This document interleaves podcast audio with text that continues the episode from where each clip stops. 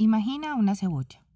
En el centro está tu esencia y las capas son todas esas características que vamos creando para vivir en el mundo que observamos. Es momento de identificar tu perspectiva, tu forma de ver al mundo. Tenemos una posición existencial, puede ser de peligro, abuso, negligencia, bondad, confianza, amor. Es válido que revises si en las situaciones que vives tu reacción es sentirte enojado, asustado, positivo, alegre. Imagina que estás cumpliendo un papel en una obra de teatro y tú siempre debes mantener las indicaciones del libreto. Ese guion de vida está anclado profundamente en ti y debe ser revelado para que desde tu completa responsabilidad y conciencia puedas transformarlo.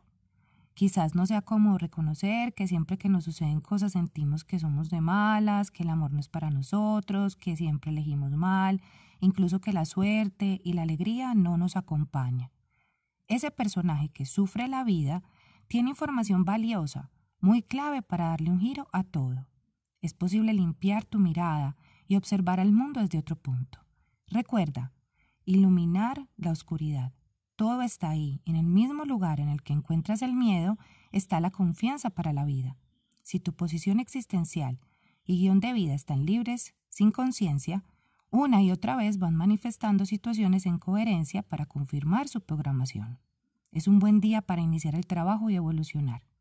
Gracias por escuchar. Soy Vane Rueda, de Incuba.